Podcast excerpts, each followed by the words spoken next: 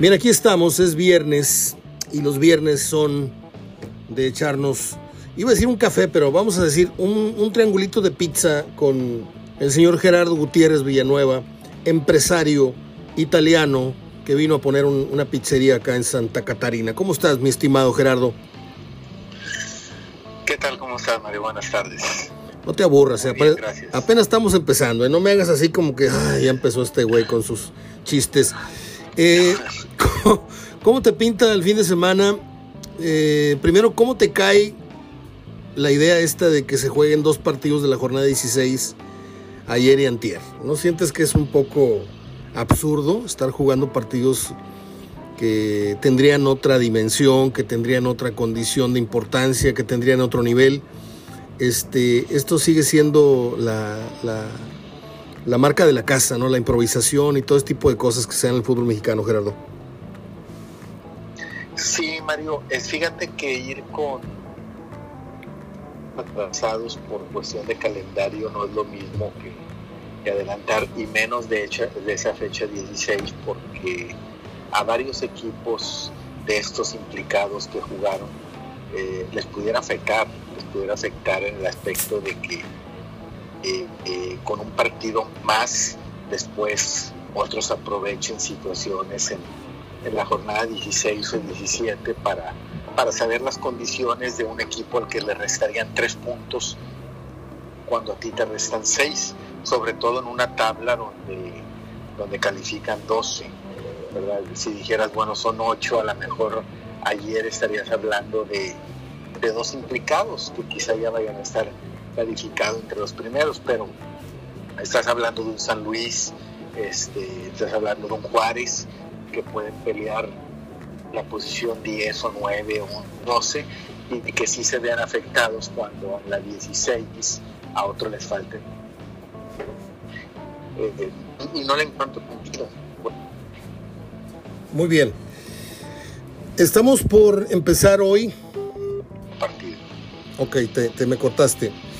Eh, ayer se jugó el Atlas Gallos, que precisamente hoy viernes, Gerardo, se cumplen cinco meses de, lo que fue aquella eh, pues tragedia, aunque dijeron que, aunque dijeron que no hubo muertos, se cumplieron cinco meses el día de hoy justamente de aquel Gallos contra Atlas.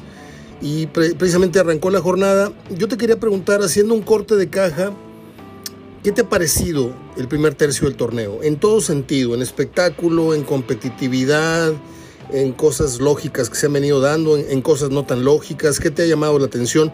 Hagamos un, corte de caja del primer tercio.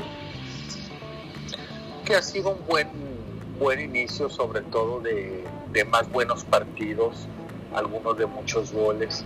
Quizá nada más en la jornada de media semana, esta primera de de, cuatro que va a haber, eh, se descompuso porque los equipos suelen eh, administrarse y si te fijas fueron dos jornadas de muy poquitos goles, las dos, tanto la de media semana como la de fin de semana.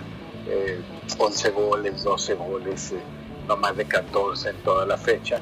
Entonces, este, eso quizá descompuso un poquito, vamos a ver cómo se, porque ya viene otra fecha doble en unas dos semanas más, este, son cuatro, entonces a ver este, eh, cómo se sigue comportando esa situación de tanto partido, eh, tanto partido a lo que no estaban acostumbrados al menos a los mexicanos de ponerles un calendario de cuatro meses con, con, con cuatro fechas dobles. Y yo, yo, no estoy muy de acuerdo contigo. Este, para mí empezó muy, muy alentador, muy prometedor el torneo pero a partir de la fecha 3, 4, 5 y 6 ya no la vi tan buena. O sea, me parece que hay exceso de ceros a ceros, me parece que hay excesos de medios tiempos empatados a ceros, luego vienen los goles, tal vez en el segundo tiempo. Pero bueno, es lo que hay, es el fútbol que tenemos. Pero yo nada más quería saber tu, tu y muy respetable, por cierto. O sea, si te parece que. Pues implica esas fechas, sí, las primeras tres, cuatro fechas, porque las últimas dos fueron dobles. Entonces, este, eh, me coincide en lo que en lo que comentamos, en que sí el torneo empezó muy bien, sí. Eh, muchos goles, buenos partidos, pero a partir de la jornada doble pues se, cayó en calidad y en cuanto a cantidad de goles. Muy bien, hablemos del tema César Montes. Tú has estado en el fútbol por tantos años, hemos visto emigrar futbolistas, hemos visto futbolistas que no han querido emigrar. ¿Te acuerdas cuando el Cabrito Arellano lo quería el Kievo de Italia y no se quiso ir? Eh, lo mismo Oribe Peralta nunca quiso salir de, de México. Así es. Tuvo muchas oportunidades. Ahora el llamado Cachorro Montes, eh, luego de siete años de carrera, eh, se le presenta esta oportunidad que económicamente es súper atractiva, porque el muchacho se puede embolsar por ahí del orden del millón y medio, dos millones de dólares, que le aseguran un patrimonio, le vaya como le vaya en lo deportivo, pero nosotros analizando no lo económico, sino lo deportivo, te lo preguntaba fuera del aire, ¿le conviene al fútbol mexicano que un central a futuro para la selección, de hecho va, va, a estar en el Mundial de Qatar? No lo veo muy, muy, no lo veo tan, tan hecho como me lo quieren pintar como para que sea el central de la selección, pero es lo, mejor que hay, imagínate. Eh, ¿Le conviene al fútbol mexicano que un futbolista se vaya a una liga de tan poco prestigio o nivel? amén de lo que ya platicamos de, la problemática social y, bélica y todo lo que las prohibiciones que tienen, lo deportivo, lo económico, este, se dice que ya está hecho, pero hay una traba eh, precisamente por lo mismo, porque no puede salir dinero de, Rusia este, como anteriormente se, podía. Pero vamos a, dar por hecho esto, que ya está ya, que ya está hecho el trato. ¿Tú le ves más cosas a favor que desventajas o viceversa? Mira, buen jugador. A mí me hubiera gustado que fuera después del Mundial. ¿De acuerdo? Porque después del Mundial, tanto para él, sobre todo por esto, Mario, porque mira, el muchacho ya desde el juego pasado no apareció como titular. ¿De acuerdo? Sí, porque tiene que ver también los intereses del club y el club también, pues el técnico tiene que jugar con lo que va a tener la mayoría de las fechas. Entonces, si el muchacho se distrae ese fin de semana en la concentración con esta posibilidad cuando eh, se la pasó más sentado con su promotor y con el club viendo esto, pues Bucetín decidió no alinearlo. Este, no lo alinea y, y ya desde ahí vas a ver con que el muchacho pierde, empieza a perder esa continuidad con la que no va a llegar al mundial. Si de aquí a que el jugador arregle, termine, termine de arreglar su situación, se vaya, lo presenten, empiecen a meterlo, a jugar y luego viene la concentración del mundial, pues cuántos partidos te gusta que juegue agosto, septiembre, octubre. Así es. Eh, de una liga. Entonces le va a hacer perder este continuidad. Creo que no es bueno para la selección. Ese tema no es bueno para la selección en este momento. Creo que pudo haber sido después del mundial pero hoy en día es un tema más en donde los propios jugadores y promotores, los propios jugadores jóvenes y promotores son los que presionan más en este tema. Hoy en día, pues en un mundo y en un fútbol más global, eh, los jóvenes de ahora, eh, pues cualquiera quiere salir a Europa. Sí. Y el tener, tú dices, ahorita tenemos 15, 16, 18 jugadores, pero también fíjate cómo nos los han regresado algunos más pronto de lo que pensamos. Fíjate lo, que anda sufriendo. Te voy a poner un ejemplo. Orbelín, Orbelín Pineda. Si Orbelín se hubiera quedado en el momento que tuvo con Cruz Azul y luego lo quiso Chivas y no quiso ir a Chivas, se fue fuera y ya no ha jugado el muchacho. Y a donde fue no jugó, no lo quisieron y ahora va a otro equipo de Grecia y no se ha escuchado mucho de su, de su participación continua. Pues ese muchacho para la selección, que era muy bueno, pierde continuidad y pierde ritmo. ¿sí? Pero los muchachos de hoy quieren salir, lo que quieren ellos es ir a Europa, pero no veo quién se fije una, un, objetivo de eh, voy a Europa y voy a triunfar y voy a hacer todo lo posible este, porque nos lo regresan muy pronto y ellos mismos, a veces ellos mismos regresan muy pronto, este, como regresó Araujo también a América. Entonces, este, yo creo que ahorita no es un buen momento para la selección, ni para el muchacho ni para el Monterrey. Y a eso agrégale este, el conflicto bélico que hay en la liga de, digo, del que hay en Rusia, que afecta a la liga, no va a tener participaciones internacionales en Europa, internacionales, ¿sí? Entonces, este, creo que creo que en este momento ese tipo de transacción de negociación con un muchacho que como quiera hubiera salido después del mundial, este, puede salir contraproducente. Es correcto eso que acabas de decir al final. Yo creo que hubiera esperado, vamos a suponer que México hace el papel promedio y que por ahí él llega a tener una actuación regular a buena, ¿no? Como quiera, si estaba bajo la lupa, pues igual se lo, se lo terminan llevando a Rusia, pero si hace un mejor papel del esperado, por ahí le hubiera caído una mejor oferta. ¿No? Sí, sí, sí, y yo creo que Monterrey parte de, no acelerar esta negociación ya. Dicen, tenemos hasta el 5 de septiembre. Sí, pero hay que tomar en cuenta una cosa. Hasta el 5 de septiembre no le puedes tú este, obligar a Bucetich a estar jugando con él. De acuerdo. Sí, porque finalmente si no vas a contar con él después de la fecha 9, se descuadra el equipo. Después de la fecha 10 o 11, ni en la liguilla, pues el técnico también tiene sus intereses. Claro. ¿sí?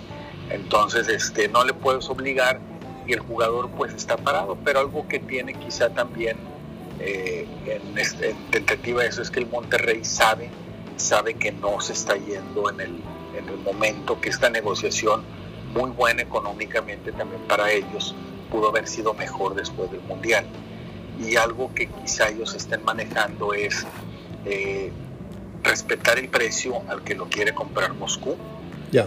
Este, y decir una parte de mi porcentaje, me voy a quedar con una parte del porcentaje del jugador, que te gusta un 10%, y después del Mundial, si decide el equipo de Rusia venderlo, porque a veces así también lo hacen los clubes, claro. deslumbran al jugador y a lo mejor Moscú lo vio como una minita en bruto, dice si le va bien, el muchacho ni me interesa, ni va a pasar por aquí, de aquí lo vendo a otro club, ¿sí? Y, le pagué al Monterrey 10 y yo me embolsé 15 o me embolsé 18 porque allá hay más poder adquisitivo de para acuerdo, pagar. De acuerdo. Entonces puede ser que el Monterrey esté negociando quedarse con una parte del porcentaje de la carta y decir, bueno, si el Dinamo lo vende en 15 terminando el Mundial, que si el 10% es mío, pues me tocan millón y medio de pesos más, ¿sí? De dólares. Eh, quizás lo que, de dólar, perdón, que quizás es lo que esté manejando el equipo Monterrey este, para la salida de, de Montes, o también que esté manejando con el jugador, que es muy joven y que lo hizo, eh, ellos lo hicieron, el decir, bueno, eh, cuando regreses, pues dame el derecho de firmar en el sentido de que tú me des la prioridad para ver si, si te vuelvo a contratar o no. Porque cuántos jugadores, Mario, han salido y regresan a la América. Así es. O regresan al Cruz Azul, o regresan a, pero no regresan a otro club que pudiera estar interesado en ellos. Luis Hernández, ¿no? Luis Hernández. Muy bien. Yo te quiero preguntar, yo te quiero preguntar, Gerardo, en el escalafón del fútbol europeo, ¿en qué lugares eh, colocas a la liga rusa? Pues mira, no, están, están por encima de él.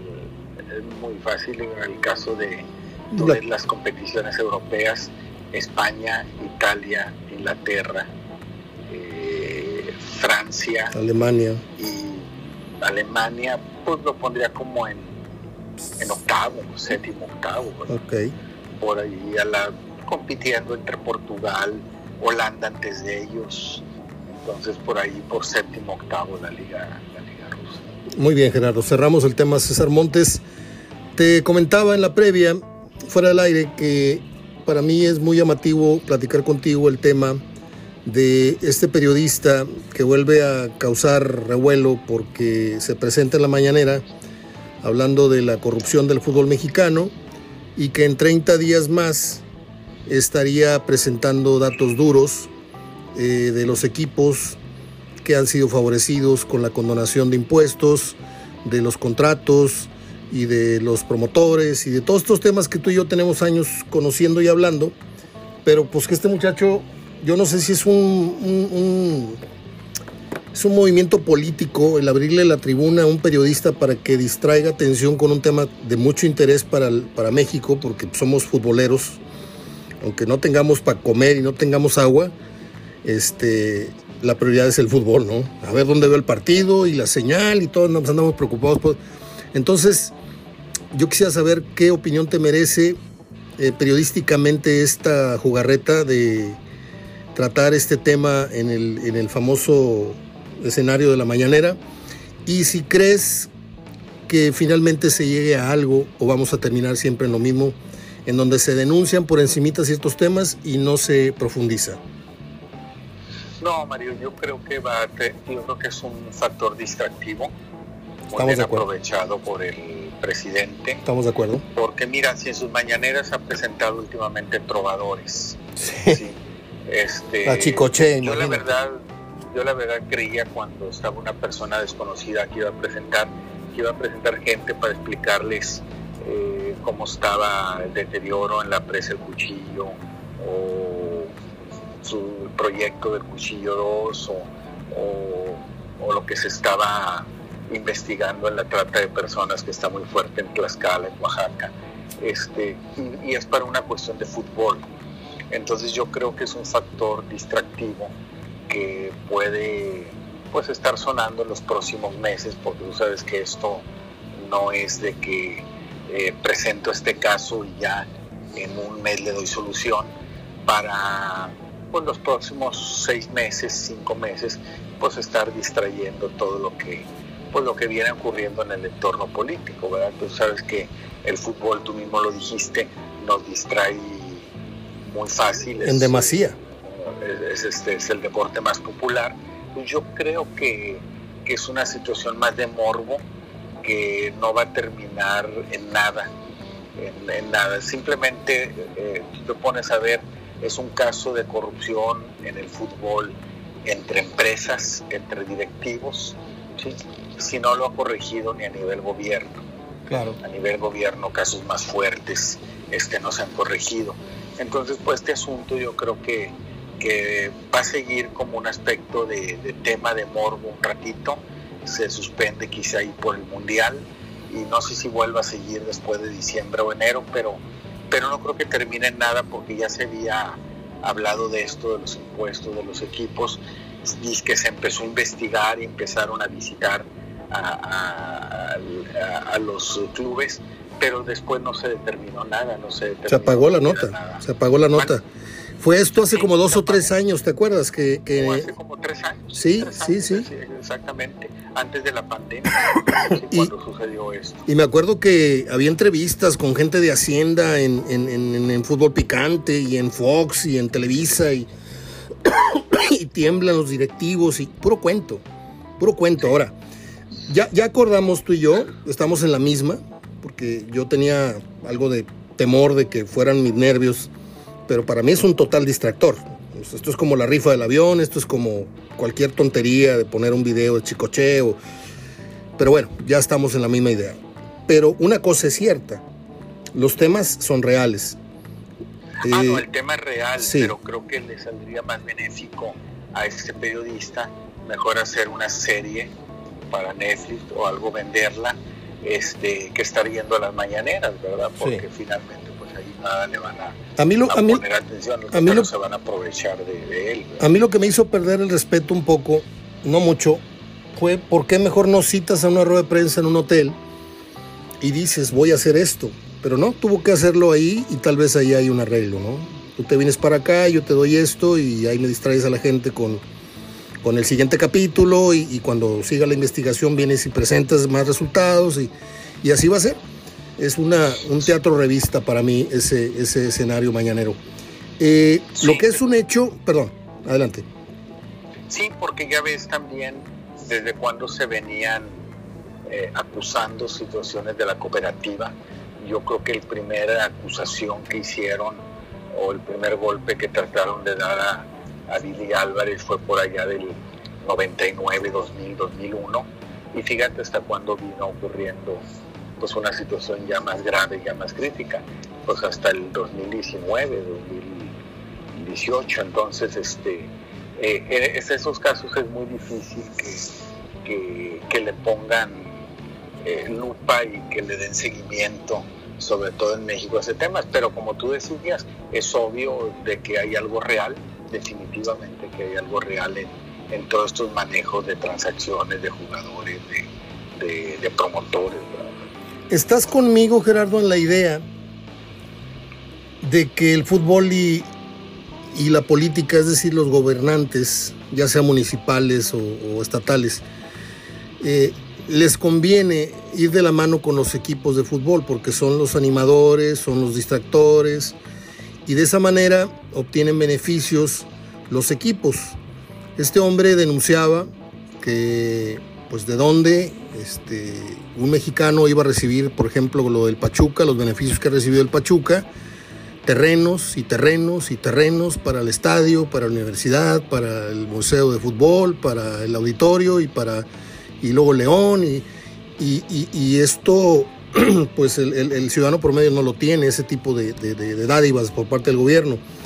Lo que es un hecho, quería yo puntualizar, es que por años, y aquí nos vamos a tener que, que tirar un clavado, porque aquí están inmiscuidas empresas importantes locales, que han sido beneficiadas con la condonación de impuestos y con permisos que no tenemos ni tú ni yo. Por ejemplo, el consumo o en este caso la venta del alcohol los domingos, so pena o, so pretexto más bien de es que es un partido de fútbol y, bueno, les vamos a dar permiso de que haya alcohol. Y esto eh, solamente el fútbol es capaz de, lograrlo.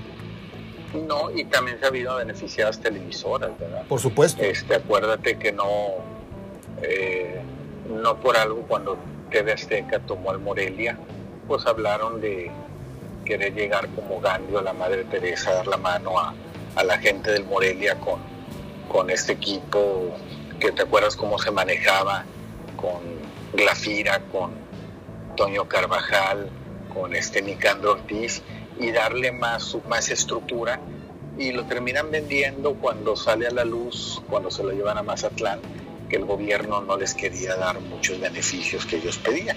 Claro. por eso se llevaron el equipo a Mazatlán, ¿verdad? Y luego te lo llevas a Mazatlán y ya antes estás construyendo un estadio.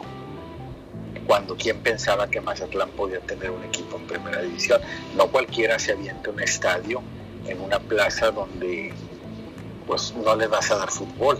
Entonces ya se venía manejando también en Mazatlán algo de eso algo de, la construcción de que te voy a traer un equipo y me vas a dar estos beneficios. Entonces, a niveles televisoras también se, se benefician en este tipo de situaciones. Y la conclusión es que pues es nada más una cortina de humo, ¿no? Sí, sí, yo sí definitivamente que es algo para distraer, un factor distractivo, pero en el sentido que no, no creo que llegue a, a nada de escándalo, ¿verdad? Muy bien. Voy a proceder a encontrar los partidos de esta jornada. Aquí los tengo ya. Que arrancó ayer y te voy a preguntar los de este viernes. No más bien arrancamos. Ya hoy, hoy con el Atlas Querétaro. Sí, más que hoy es viernes, Gerardo. Estamos hablando para el viernes. Atlas Querétaro, ok. Este. Es que tengo una jornada equivocada yo aquí. Yo tengo Necaxa Monterrey. Creo que voy a una jornada adelantado. Aquí estoy ya. Ya, ya estoy, ya estoy. Permíteme. Estamos con Mazatlán Chivas. ¿Qué vas en Mazatlán Chivas? ¿Le cortan la cabeza a, Cadena si no gana o, o llegase a perder en Mazatlán? Yo creo que empata, pero sí, yo creo que aunque empate, o, empate o pierda, sobre todo que no anote como no anotó tampoco en ese partido amistoso que jugaron con ayer en los, en Los Ángeles. Este, yo creo que sí debe, pues debe estar pensando en un, cambio. ¿Y, a quién pondrías? ¿A un, a un técnico de, la estatura de, de, Bucetich, por decirte algo? ¿O, irías por un, un, nuevo emergente como Demetrio Madero, Ramoncito Morales, o uno de esos este, de casa? Mira, tengo entendido, Mario, si te lo digo por, por la relación y todo, que, que este, que platicaron con el Tuca.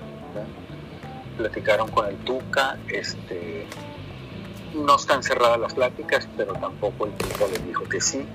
Este, pero, pero al menos están viendo, viendo el cómo sí en un determinado momento puede ser él. ¿Y tú crees que le convendría al Tuca? Digo, bueno, el Tuca ahorita si agarró a Bravos, que no agarre a Chivas, pero ¿tú crees que sea la solución? En el entendido de que Tuca pues viene de, de, una época en la que dirigió figuras importantes, no las tuvo en Bravos y quedó al desnudo, y que ahora estaría con la limitante esta de, de solo mexicanos, en el entendido de que a Chivas cualquier mexicano que le interese se lo, se lo venden más caro. ¿Sería una, una tirada inteligente del Tuca ir a Guadalajara para ti? Pues lo que tiene que platicar él es el proyecto. Mira, Tuca ya no creo que vuelva a dirigir un equipo de estrellas.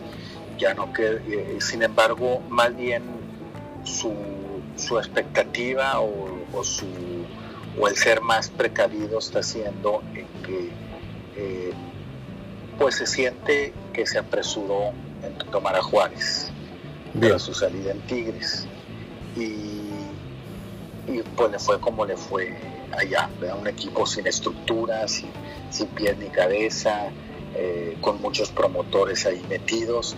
Entonces, este, Tuca, eh, hay una posibilidad que, que no, no, no, ahora, pero que pueda ir a Pumas.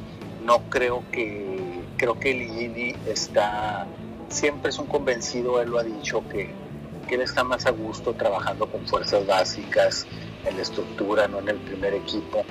Y creo que un técnico que te repite 10 veces eso, si en este torneo no logra los objetivos de calificar al equipo, que le vaya bien a Pumas, por lo menos meterlo a, semifinal, llevar una, una, final, yo creo que habrá llegado un tope de en el equipo, sin hacer malas temporadas, aclaro, sí. sin hacer malas temporadas pero habrá tenido un tope, como lo tuvo en su momento Mario eh, Cristante con el Toluca y Cardoso con el Toluca, que no hicieron malas temporadas, pero se quedaban en semifinales.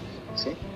Entonces, este, ahí hay una posibilidad por la estructura que está volviendo a armar Miguel Mejía Barón, en el sentido de, de, de, de Ferretti, pero también Ferretti hay una posibilidad real en Chivas.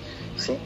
y él debe estar convencido que Pumas y Chivas son dos instituciones muy similares en la cuestión eh, económica. ¿sí? Pumas si llega a tener un buen jugador que le surja, lo primero que hace es lo vende, ¿sí?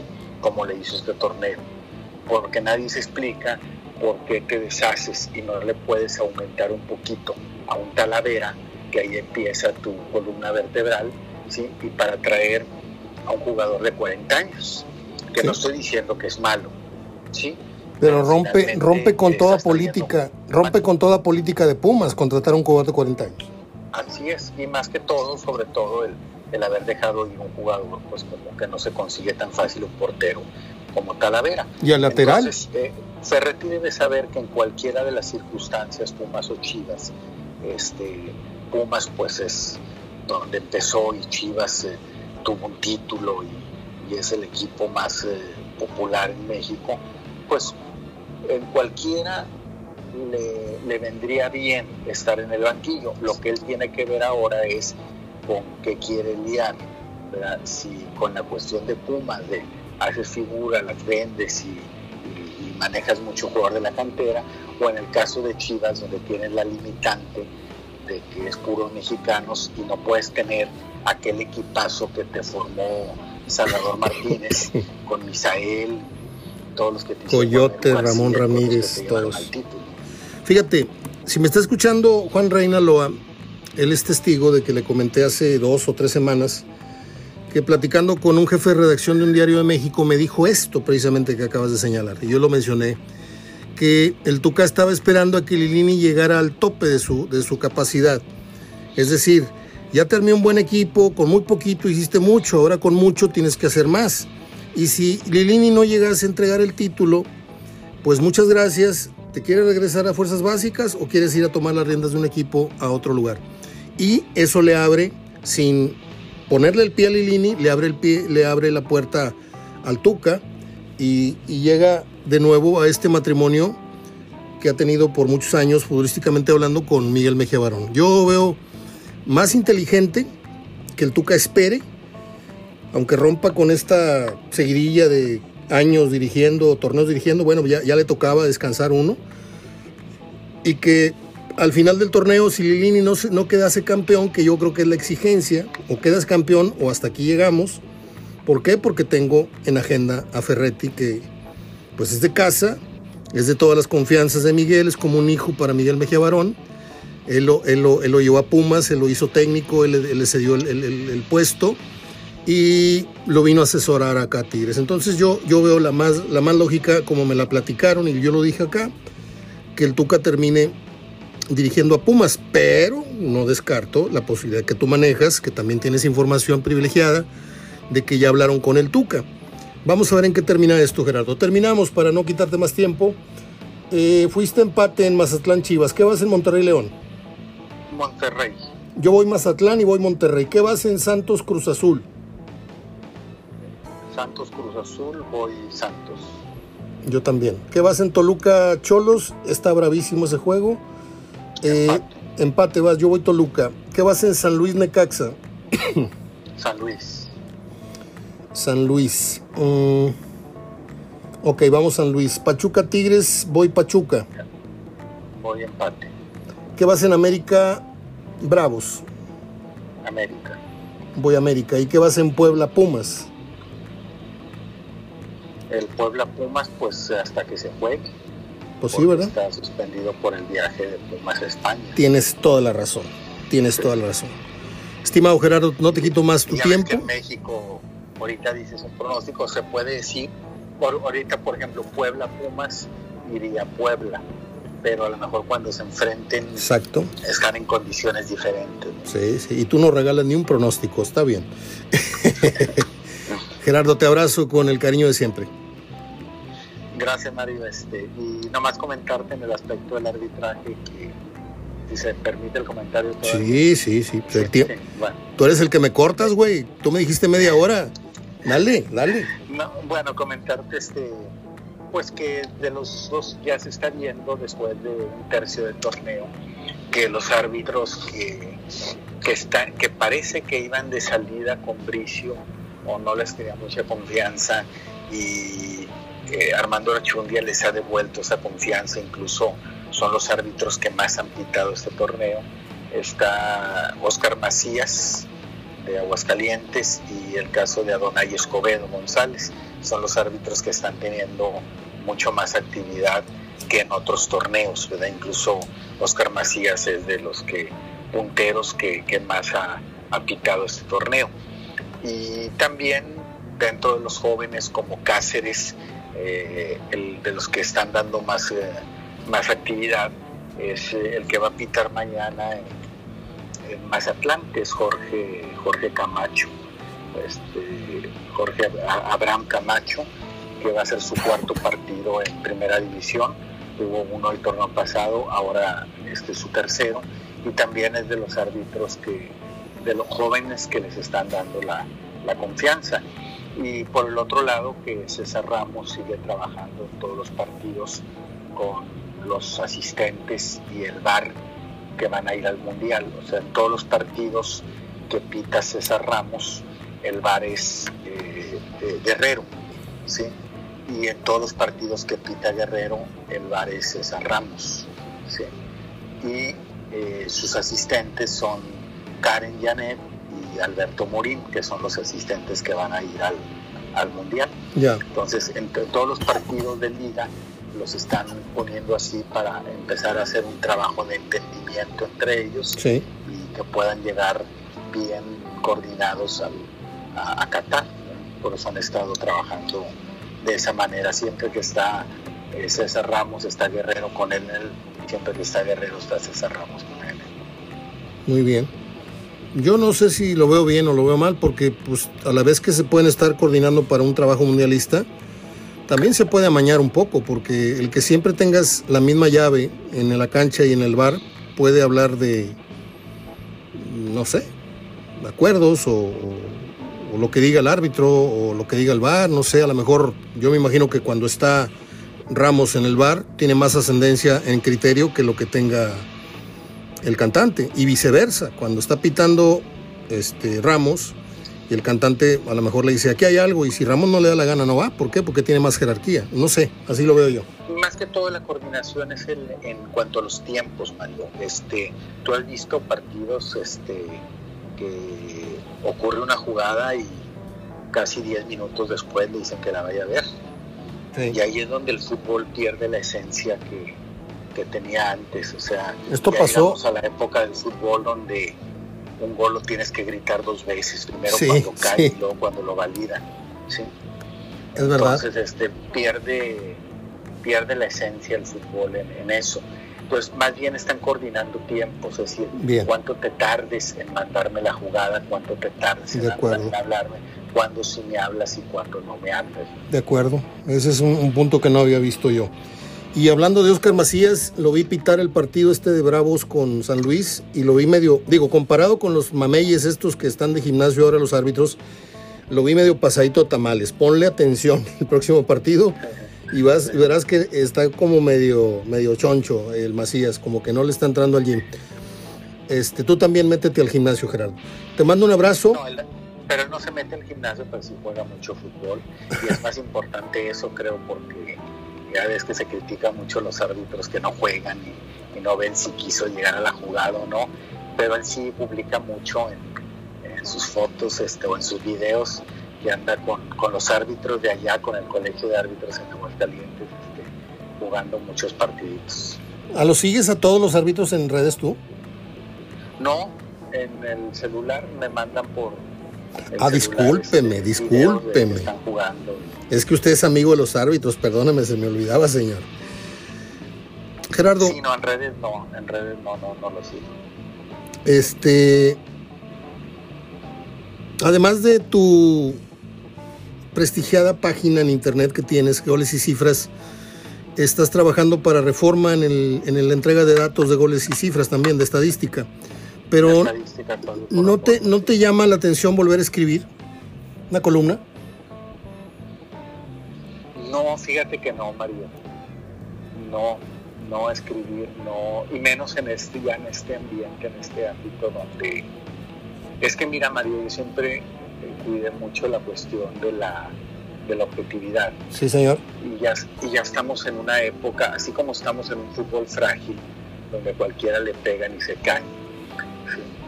Este, la otra vez yo no veo mucho el partido, no porque no me guste, sino no le doy mucho tiempo a la liga femenil. De acuerdo. Pero la otra vez vi un partido y se dan unos encontronazos y no se caen las muchachas. De acuerdo. Y aquí, y aquí apenas te tocan o te rozan y te caes. Este, yo le encontré una, quise encontrarle qué pasaba, o sea, qué, qué es lo que sucedía. Lo que pasa es que con las mujeres no hay bar. Entonces ellas son entrones y saben que, que si puede seguir corriendo se le acaba la jugada si se cae. Y en el fútbol mexicano ya nos acostumbramos a todo el bar, entonces me caigo, apenas me roces, a ver si el árbitro va a ver el bar.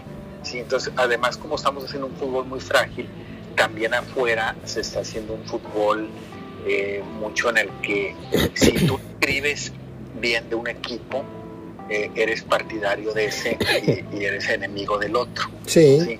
Y luego si, si escribes del otro, eres enemigo del otro. Y yo como soy muy susceptible en ese sentido de de las redes, no me gustan después estar escuchando, pues es que le vas a los Tigres o es que le vas al Monterrey. Uy, a mí me pasa diario. Entonces escribir no me llama, me llama la atención, sí me llamaría la atención radio, sí me llamaría la atención como programa de radio, sí. Pues este es un programa de radio, Gerardo, nomás te aviso. Sí, sí, por eso te comento, sí, por eso te digo que me llama la atención radio. Muy bien. Me preguntabas de, escribir, no, estoy en el Reforma y, y, en este espacio contigo, pues de hecho en radio tú me enseñaste y yo empecé con, contigo. Este, sí, sí, la verdad. Se, me, se me hinchó el pecho, Gerardo, chinga. Tú me empezaste Qué orgullo. A los, a los programas de radio, este, y y, sabes, no, no me gusta, no, creas Mario que pienso en un programa de radio porque, o estar en programas de radio porque sea bueno yo en eso, sino porque escuchas lo que hay ahorita y yo digo, con poquito sería mejor, ¿sí me entiendes? O sea, en ese aspecto, digo, escuchas lo que hay afuera y dices... Qué pena, pues qué pena. Digo, no me daría pena a mí con poquito, creo que saldría mejor librado. Te pecaría de indiscreto si te pregunto ¿qué programas de radio rescatarías tú a nivel local? ¿O te guardas ese comentario? Programas no, te hablaría de personas. A ver. Eh, me gusta mucho los análisis del Corisión. ¿De acuerdo? Sí, me gusta mucho los del Cora. Este, eh, me gusta mucho cuando lo dejan explayarse más este, de Sergio Verdirame. ¿De acuerdo? que aquí lo tenemos también. Sí me, gusta mucho cuando dejan que, cuando la otra persona que está con él este, no le da por protagonismo y lo deja hablar a él como jugador que fue. Este, me gusta mucho los comentarios de Verdirame, me gusta mucho este, del Coriciordia, este, me gustan mucho los comentarios de hace Turrubiates, sí, señor. Turrubiates también sobre todo porque él ha venido de un proceso de, trabajar con jóvenes también, de estar en equipos como América, de, auxiliares o auxiliares de técnicos como Ambris. Entonces, este, me gusta mucho. Eh, quizá no, no figure mucho o no lo vea mucha gente así, porque los que están ahí, que no voy a decir que no han pateado un balón, a lo mejor no sé a dónde llegaron en la escuela tampoco, este, a veces lo descalifican algún comentario que él haga. Sí, fíjate, estás, estás hablando de un tema neurálgico que yo he sostenido durante varios años en este espacio, en donde siento que esto ocurre a nivel televisivo también y, y a nivel local en la radio, en donde muchos muchachitos son irreverentes con el futbolista, le quitan la palabra, lo contrapuntean y ya estás en burla. O sea, se, pasaron de respeto, o sea, ya se rompió el respeto. Y eso yo se lo cuestiono mucho a Verdirame a veces. Le digo, ¿sabes qué? Me gusta que estés conmigo porque aquí hablas. Yo te, yo te entrevisto y tú hablas, hablas, hablas, das tus puntos de vista. Y a veces yo siento que el que hace mancuerna con Sergio, que es Santiago, con todo respeto lo digo, es una crítica constructiva, no ha sabido explotar tal vez por ese afán de, protagonizar el programa y conducirlo como titular, pero verdaderamente tiene muchas cosas importantes que decir y muy objetivo a pesar de que fue rayado. Y acabas de decir una, una verdad de Aquilo. Lo que habla eh, Turrubiates es importantísimo porque siempre habla de tu aspecto como pues eh, formativo, como, como lo que fue, como un asistente, conoce a la perfección a Bucetich, conoce a la perfección a, a Nacho Ambriz, conoce mucho, muchos, muchos temas de muchos futbolistas que él vio nacer y a veces lo interrumpen y lo hacen caer en estos temas chicharroneros y, a mí eso me lastima mucho y te voy a decir por qué. Porque yo fui el pionero y perdón por la falta de modestia para la gente, pero tú estuviste conmigo. Yo tuve a Roberto Gómez Junco, lo iniciamos en, cuestiones de radio y televisión. Tuve a Negro Esquivel, tuve a Armando Manso, tuve a Heraldo Goncalves, tuve a José Luis Puente, tuve Y yo me pasaba el programa entrevistándolos. Yo no, yo no quería poner mis puntos de vista ni, ni a retarlo en conocimiento ni en, ni en experiencias, porque cuando tú tienes un analista, tu deber como conductor o como entrevistador es ofrecerle al auditorio la experiencia del analista al servicio de la, de la audiencia, no pues empezar a chacotear y empezar a decirle de, tontería y media, porque se pierde el estatus de, la persona que inicialmente la tenías como, como la estrella y termina confundiéndose ahí con cualquier muchachito. O sea, eso es lo que finalmente estamos de acuerdo, Gerardo. Sí, definitivamente. Sí, también en México, si te vas a México, sí, no, no, no. programa sí, claro. que pasan en la noche, dejaran solos sí. al Yayo de la Torre, a Fabián Totalmente. A eh, que se fue, sería un programa más. Rafa Márquez. Los intercalan, los intercalan con periodistas que después caen en el, pues en, la, en el comentario que desvían la atención de lo que ellos pudieran hacer. En la polémica barata, vamos a decirlo, en la polémica barata, André Marín, Alejandro Blanco, Gustavo Mendoza, eh, el otro gritón que, que, narra en Fox, que se me olvida su nombre, Oscar Guzmán, y luego acá en ESPN está el Barbón, y, está Pietrasanta, que también le entra el chicharrón, y, y, dices tú, oye, pues Gómez Junco tiene tantísimo que, que, que exponer, y le dan momentitos nada más, ¿sí? Roberto Gómez Junco, Francisco Gabriel de Anda. De acuerdo. que tienen muy buenos, este, tienen un criterio de exposición. Y son serios, son serios. Muy valioso. Son serios, esos no se andan con tarugadas ni, ni andan cayendo en chacoteo. Gerardo, pues qué interesante platicar contigo siempre. Te mando un abrazo, amigo. Gracias, Mario. Buenas tardes estamos en, en contacto, estamos comentando. Okay, Nos debemos, este, ya vamos a hacer un propósito la otra semana de no mira vamos a hacer una cosa yo cumpleaños yo escúchame yo cumplo años el domingo 4 de septiembre y estoy organizando desde ayer se me vino a la cabeza dije yo por qué no hago una, una cena aquí entre amigos el sábado 3 de septiembre podrías sí claro bueno apártame esa fecha y te la confirmo en los últimos días de agosto si es que no me voy por ahí, una escapada por ahí con mi domadora. Este, no me voy a Cancún, a algún lugar ahí. Lo más seguro es que la pase aquí. Y está invitado Goyo Cortés, está invitado Alberto Barrera Enderle, que es el, historiador eh, en redes sociales de, los Rayados, el doctor Alberto Barrera Enderle, que es una persona como tú, muy seria, muy ética, muy responsable en sus escritos y en sus documentos. Este, y ahí voy haciendo poco a poco a granel la, lista de invitados, Gerardo. Entonces te quería comentar eso. No, claro que sí, Mario, me da mucho gusto. Bueno, a ver si corto esa noche una flor de tu jardín, aunque sea una pizza cruda me traes. Abrazo. Gracias, Mario. Hasta luego, bye. Señores, señoras, niños, jóvenes, Gerardo Gutiérrez Villanueva, en Hablando de Fútbol, en este jueves, que para ustedes es viernes, porque estoy grabando el jueves a las... Son las 7 de la tarde con un minuto. Empezamos a grabar por ahí de las 6 y cuarto.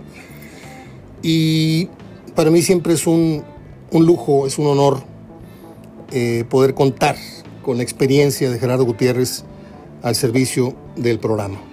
Y esto, pues los que son los ganones en esto son ustedes, porque están escuchando puntos de vista y datos únicos que solamente tiene Gerardo Gutiérrez en lo estadístico. Y en lo, y en lo personal, bueno, pues sus puntos de vista son también bastante, bastante eh, especiales en tanto la comparativa con otro tipo de periodistas que se dicen periodistas, unos lo son, pero son realmente lamentables y otros que juegan al periodista. Y aquí ninguno juega al periodista. El que es jugador no pasa por periodista, pasa por exjugador.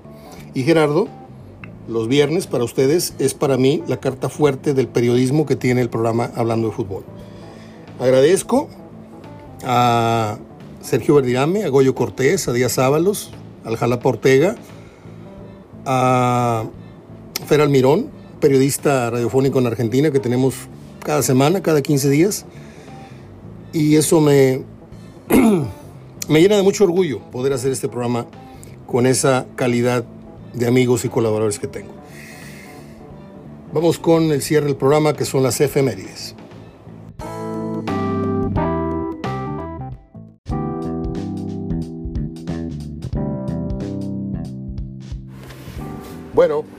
Vamos a darle el carpetazo o el cerrojazo final al programa con las acostumbradas efemérides. Antes le digo que Sergio Verdirame mm, me dice disculpa diciéndome que no puede entrar al aire conmigo en este momento, pero me deja sus pronósticos por aquello de que usted sea como yo uno de los que va a ir a Ventanilla a meter dos boletitos, dos parlays. Puebla, bueno, ese lo dejamos pendiente porque no se va a jugar Atlas ya se jugó, fue con Atlas, yo también fui con Atlas. Eh, Mazatlán dice Verdirame que empata con Chivas, yo creo que le gana a Chivas. Eh, Monterrey le va a ganar seguramente a León, aunque eh, muchos pensamos por dentro que puede ser que empate, ¿no? Pero vamos con Monterrey, tanto Verdirame como un servidor. Santos empata con Cruz Azul. Yo ahí fui Santos. Toluca le gana a Tijuana. Está bravísimo ese resultado. Tijuana anda muy bien. Ese es el caballo negro y no bravos, como muchos dijeron. Creo que Toluca, yo voy con Ambriz, ojos cerrados. San Luis empata con Necaxa. Pues prácticamente vamos iguales. Y Pachuca gana. También le dije a Juan en anterior pronóstico, yo creo que, digo, para que no piense que me estoy copiando todos los resultados, eh, yo también creo que Pachuca le va a ganar a Tigres. Bueno, ahora sí procedo para lo que son las efemérides. En el año de 1906 nació el actor y director de cine estadounidense John Huston, cuya obra cinematográfica le vale dos premios Oscar y la Legión de Honor que otorga el gobierno de Francia. Entre sus dos obras más importantes está una de las películas favoritas mías, que es El Alcohol Maltés, y otra que se llama La Reina Africana. Publica la obra Frankie and Johnny, que creo que es la que llevaron luego este, a la pantalla eh, Pacino y Michelle Pfeiffer. ¿Se acuerda de aquella película donde son, son dos meseros, un cocinero y una mesera? Es una película muy bonita, es una película romántica. Este, don John Houston, don John Houston, el señor John Houston murió de enfisema el 28 de agosto del 87. En el 62 se encuentran muerta en su cama al lado de eh, somníferos a nada menos que a Norma Jean Baker, mejor conocida en el cine como Marilyn Monroe. Eh, a los 36 años murió, todavía tenía cachos muy buenos, porque no era la modelo de hoy día, eh. o sea, Marilyn Monroe estaba, tenía pancita, tenía sus, este, tenía su celulitis así bonita, no se le veía porque era piel muy blanca, pero se hizo un mito, como se hizo mito James Dean, James Dean, dije, que creo que filmó tres o cuatro películas nada más. Y bueno, lo de Marilyn sí tuvo un, recorrido de más eh, películas. Este, Los caballeros prefieren rubias, etcétera, es muy buena película. Pero usted ha de saber más que yo de este tema. Se dice que la mató el gobierno de Estados Unidos porque ella había sido o era amante de George F. Kennedy y en sus encuentros de alcoba se habría enterado de asuntos clasificados. Eso es lo que yo sé. Incluso tiene que ver con temas extraterrestres y ovnis y la madre. ¿eh? Aunque se rían, por ahí yo leí una biografía que decía que había leído cosas que no debió y que por ahí la mandaron dormir. En 1987, no te rías David, yo sé que te estás riendo allá en Alemania, pero es la verdad. muere, el, muere el cantante, es mi hermano, que se ríe cada vez que toco el fenómeno ovni. En el 87 muere el cantante y compositor, poeta y cronista musical mexicano Chava Reyes. A que le tiras cuando sueñas mexicano, ese mero. Este, y el que canta Oye, Bartola, ahí te dejo estos dientes. En la Ciudad de México, ¿cómo explicarles? No hay un ejemplo local aquí en Monterrey para yo poderlo comparar pero la obra musical de Chava Flores es conocida por prácticamente más de la mitad del ciudadano de, la hoy Ciudad de México. Es un, cantante urbano que le cantaba más que nada a la, forma de vida, al estilo de vida del, chilango, no del chilango, del capitalino, porque el, chilango es el que llega a vivir a, la Ciudad de México. Eh, y aquí no sé quién podría ser cronista local de Monterrey, a lo mejor lo, me puede decir Piporro, no, Piporro le cantaba todo lo que era el país y preferentemente al norte. Eh, mm, estoy con Chava Flores, La Bartola, sábado Distrito Federal, sábado Distrito Federal, los 15 años de Esperengencia, Ingrata, Pérfida, ¿a qué le tiras cuando sueñas mexicano? La Tertulia, Participó, son nombres de sus canciones. Participó en siete películas y nació Don Chava Flores. Hay un video, nació un, 14 de enero de 1920. Hay un video de Chava Flores, el Loco Valdés y Mauricio Garcés muy bueno, Si usted quiere saber quién era o quiere recordar a este señor, vaya a YouTube y ponga Chava Flores, Loco Valdés, Mauricio Garcés. En el 92 falleció de un ataque al corazón el músico Jeffrey Porcaro, que fue eh, el primer baterista del grupo Toto.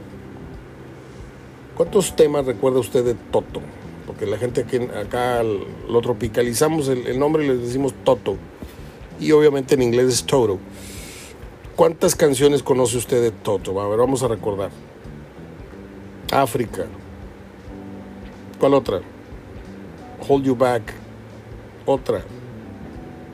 O sea, a lo que voy es a que un grupo, a lo mejor puso cuatro o cinco, ¿eh? Pero igual que Boston, son de esos casos raros de la radio local, no sé en otras partes, pero aquí yo todos los días oigo este, a Toto y todos los días oigo a Boston en esas estaciones que no dejan de descansar a los clásicos, que los tienen en joda todo el día y, y aburren. En el 92 falleció de un ataque al corazón, esto ya lo dije. Ah, en 2012 murió la cantante Chabela Vargas, cuyo nombre era Isabel Vargas Lizano. Eh, ella reside en México por más de siete décadas no habiendo nacido aquí precisamente, pero a ella le debemos esa famosa frase cuando le cuestionaban que ella era, era de Costa Rica, decía, los mexicanos nacemos donde nos den nuestra chingada gana. Y pues era gran amiga de Joaquín Sabina y era muy amiga de Frida Kahlo. Dicen que las dos hacían tortillas de harina juntas. 2013 muere el músico de jazz George Duke pionero del jazz y pues grabó cerca de 40 discos y ganó, ganó muchos premios Grammy. Él trabajó con Smokey Robinson, con Miles Davis, con Gladys Knight and the Pips, con Diane Warwick, con Natalie Cole y con Frank Zappa. Échense ese trompo a uña. Yo tengo un disco eh, de orquesta de Phil Collins, se llama Phil Collins Big Band. Y creo que este señor es invitado especial para dirigir la canción Pick Up the Pieces. No sé si todo el concierto o nada más esa canción. Les voy a decir por qué. Porque está en YouTube y dura como 10 minutos y es un orgasmo. Si usted se pone los audífonos como yo, los sube como al 8 o al 9 nivel y se avienta Pick Up the Pieces, levanta las piezas con Phil Collins, este, Big Band. No saben ustedes, me lo van a agradecer. Bueno, pues es todo. Hasta aquí mi reporte, Joaquín. Ya hablamos de Porcaro, de Chabela Vargas, de George Duke, ya hablamos de Marilyn Monroe, ya hablamos de. Eh, no hemos hablado de Richard Burton, que murió un día como hoy, que fue esposo dos veces de Elizabeth Taylor y que hizo aquella película llamada La Noche de la Iguana que es la más representativa de él, además de Ecus, si mal no estoy. Y es todo. Estoy repasando a ver si no olvidé algún dato. No, ya son todas las efemérides. Pues hasta aquí las cosas con el programa de hoy. Les dejo esta gran charla con Gerardo Gutiérrez. Les dejo los pronósticos de Verdirame, de paso los míos. Eh, y esta parte final de las efemérides hemos logrado una semana más con salud, con trabajo y con nuestra familia bien. Espero que así podamos pues, estarlo celebrando la semana que entra, porque esto es pasito a paso. ¿eh? Eh, nos dejó muy, muy lastimados la parte más agria de la pandemia, se nos fue mucha, mucha gente y yo no sé, me entró un, sentimiento de hay que agradecer cada semana el que podamos platicarlo. Yo cada vez que pongo carbón el fin de semana y de pronto hay una, una silla vacía que habitualmente ocupaba uno de mis grandes amigos o alguna persona que acostumbraba yo a... y ya no están, ya no están y, ahí es cuando digo, pues hay que agradecer que uno viva con salud una semana, otra semana, un mes, otro mes, y ya cuando acuerdas ya, ya pasó el año. Vamos volando hacia el fin de año, ya lo dije varias veces, y este mes de agosto va súper rápido, ya estamos a 5, y en 30 días estoy celebrando otro, otro aniversario de vida, y esperemos llegar bien al corte de caja que es el 31 de diciembre de este 2022. Abrazo, hasta el próximo lunes. Pásenla bien y cuídense mucho.